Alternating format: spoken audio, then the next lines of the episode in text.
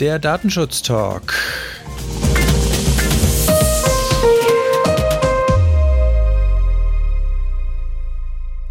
Herzlich willkommen zum Datenschutz-Talk. Mein Name ist Heiko Gossen. Mein Name ist Markus Sechel.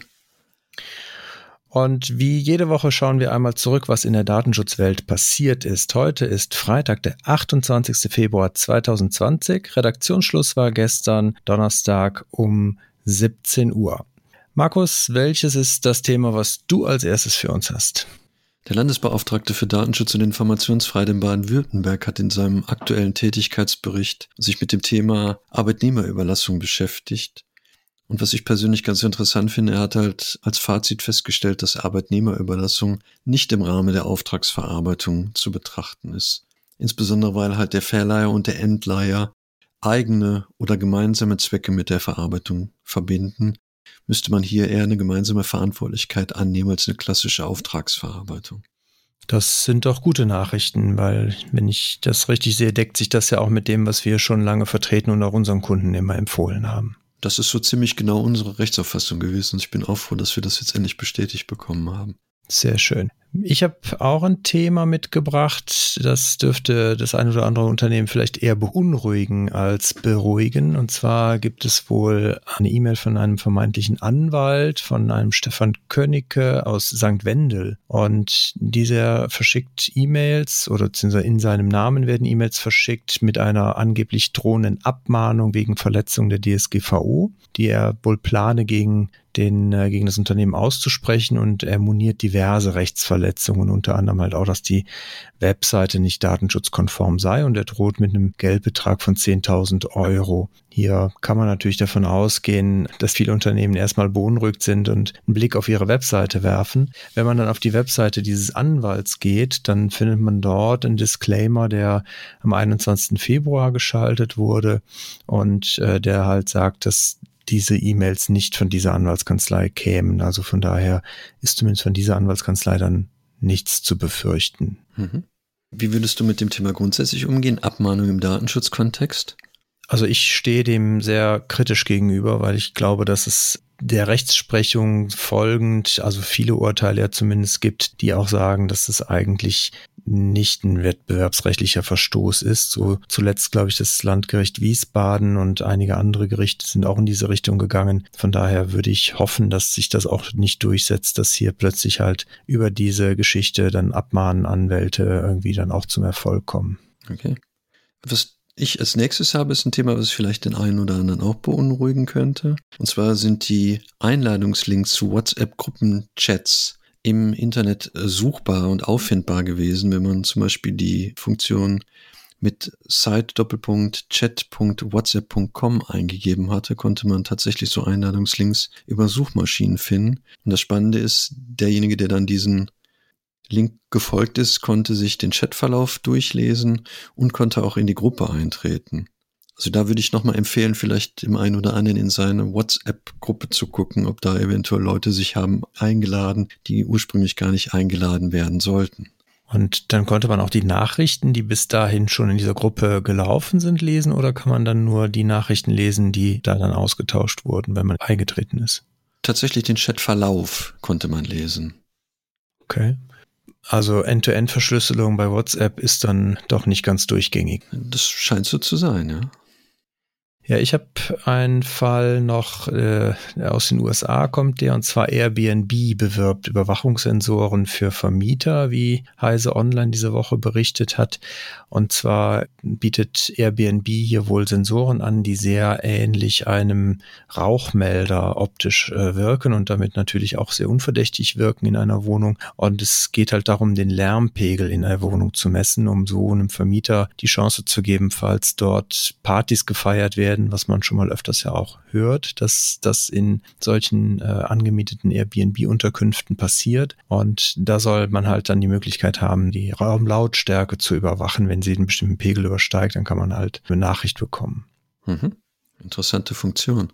Ja, also Sie sagen auch, dass man natürlich als Vermieter seine Mieter darauf hinweisen muss und dass man auch ähm, darüber halt keine Gespräche aufzeichnen kann und die Vertraulichkeit des gesprochenen Worts halt gewahrt bleibt, keine Kameras verbaut sind und so weiter. Aber ich denke, für Datenschützer ist das trotzdem irgendwie schon eine etwas befremdliche Technik. Befremdlich ist ein schönes Wort dafür, ja. Ja, die Europäische Kommission hat sich mit dem Thema künstlicher Intelligenz beschäftigt und ein White Paper dazu vorgestellt. Das White Paper soll insbesondere für KI-Systeme mit hohem Risiko gelten. Auch hier wieder interessant aus der Datenschutzperspektive heraus. Bei diesem KI die Trainingsdaten und Aufzeichnungen der Programmierung aufbewahrt werden müssen. Und das kann natürlich zum Teil im Widerspruch stehen zu den Aspekten der Datenminimierung und der Speicherbegrenzung. Das ist also interessant. Spannend ist auch, dass bei wesentlichen Entscheidungen es trotzdem noch eine menschliche Kontrolle geben soll. Das heißt, ähnlich wie beim Profiling soll es keine automatisierte Einzelentscheidung geben. Und zum Thema Gesichtserkennung gibt es dazu die Überlegung, dass die halt nur unter bestimmten Voraussetzungen zulässig sein darf, die dann auch tatsächlich mit der Datenschutzgrundverordnung vereinbar sind. Ob es der große Wurf ist, das Papier müssen wir noch mal schauen. Ja, also gerade die manuelle Überprüfung ist ja bei KI-Technologie manchmal auch einfach faktisch gar nicht so möglich, weil es halt ja viele Dinge dann in der KI halt auch nicht nachvollziehbar sind, weil ansonsten könnte man es ja auch als Mensch direkt entscheiden. Ja, mal schauen, wie das weiter funktioniert mit dem Thema künstliche Intelligenz. Ich habe noch ein Thema zur E-Privacy-Verordnung, nachdem es ja schon mal kurzzeitig jetzt so aussah, als wenn das eher ins Stocken kommt und das Ganze nochmal zurück zur EU-Kommission geht, hat jetzt die kroatische Ratspräsidentschaft diese Woche einen neuen Entwurf vorgelegt und die gute Nachricht hier, wenn sich der durchsetzen sollte, dass dann ein berechtigtes Interesse zum Speichern von Cookies denkbar ist und man nicht mehr unbedingt für jedes Cookie auch eine Einwilligung braucht. Da haben wir ja schon drüber berichtet, auch eine Langfolge zugemacht. Von daher wäre das natürlich nochmal eine ganz gute Nachricht für die werbefinanzierende Branche, Online-Branche, weil dann könnte man halt vielleicht das ein oder andere Geschäftsmodell, was jetzt aktuell ja eher so aussieht, dass es nicht mehr funktionieren könnte, dann vielleicht wieder aufgreifen. Ich würde noch nicht mein ganzes Geld auf das Thema setzen. Bin gespannt, wie sich das entwickelt, insbesondere wenn man sich die Rechtsprechung des EuGH dazu anschaut. Größere Summen würde ich auch nicht drauf verwetten. Okay, gut. Ob das Patientendatenschutzgesetz kommt, wie es geplant ist, ist, ist halt auch eine, eine, Geschichte. Da würde ich jetzt auch nicht so großes Geld drauf setzen. Hier hat sich auch der Kollege aus Baden-Württemberg ähm, zu geäußert und einige Punkte, die durchaus überarbeitungswürdig zu sein scheinen, dargestellt. Unter anderem geht es um die Verantwortlichkeit für die Verarbeitung der personenbezogenen Daten. Die scheinen wohl eher zum Nachteil der Patienten geregelt zu sein, weil es sehr unübersichtlich für die betroffene Person ist, wer jetzt letztendlich verantwortlich für die Verarbeitung der personenbezogenen Daten ist. Spannend finde ich auch, dass Versicherte aufgefordert werden, Daten für Forschungen zu spenden und entsprechend freizugeben das aber den datenschutzrechtlichen Aspekten der Einwilligung in Einklang zu sein steht. Es gibt keine Möglichkeit mehr, einmal dieser Datenspende zu widersprechen, also zu widerrufen, ist in dem Kontext also nicht möglich. Und obwohl die Datenspende dann ausdrücklich zu Forschungszwecken erfolgen soll, gibt es wohl in dem Entwurf auch die Möglichkeit, die Daten dann letztendlich forschungsfremden Zwecken zuzuführen. Also letztendlich dürfte es hier so sein, dass die betroffenen Rechte eher beschränkt werden als das, was mit dem Titel Patientendatenschutzgesetz ursprünglich beabsichtigt worden war. Ja, wer weiß, vielleicht haben wir dann demnächst nicht nur den Organspendeausweis in der Brieftasche, sondern vielleicht auch noch den Datenspendeausweis. Datenspendeausweis, ja, eine schöne Idee. Nein, aber äh, ich glaube schon, dass gerade im Gesundheitswesen und in der Gesundheitsforschung natürlich Daten viel wert sein können und ich glaube auch, dass es da Fortschritte oder gute Fortschritte auch äh, bringen kann, wenn die Forschung über Daten verfügt, aber es muss halt tatsächlich freiwillig sein und es sollte halt auch zum gewissen Grad, glaube ich, dann Widerspruchsmöglichkeit bestehen. Mhm, genau, ja. Und es muss informiert natürlich dann auch ausreichend sein. Genau.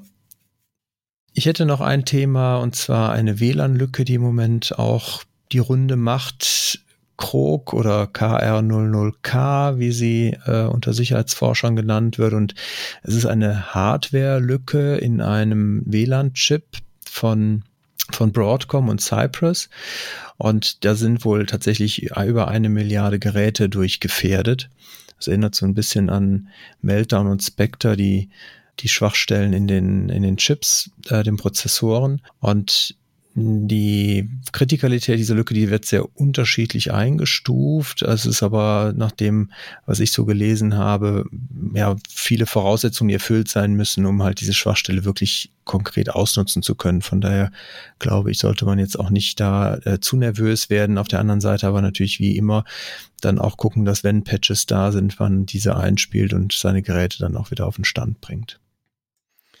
Zum Thema unterschiedliche Einschätzung von, von Risiken habe ich ähm, auch noch eine technische ähm, Geschichte mitgebracht. Und zwar ist es so, dass bei iPhones und iPads Apps und Widgets auf die Zwischenablage zugreifen können. Und während Apple das als nicht problematisch ansieht, gibt es Sicherheitsforscher, die da natürlich schon ein Problem sehen, weil über die Informationen zum Beispiel, wann letztlich jemand ein Foto kopiert hat, könnte man auch auf die Metadaten und damit auch auf Standortdaten zugreifen, ohne dass die App tatsächlich sonst auf die Standortdaten zugreifen kann. Je nachdem, was man so über seine Zwischenablage kopiert, könnte man da durchaus ein Risiko sehen.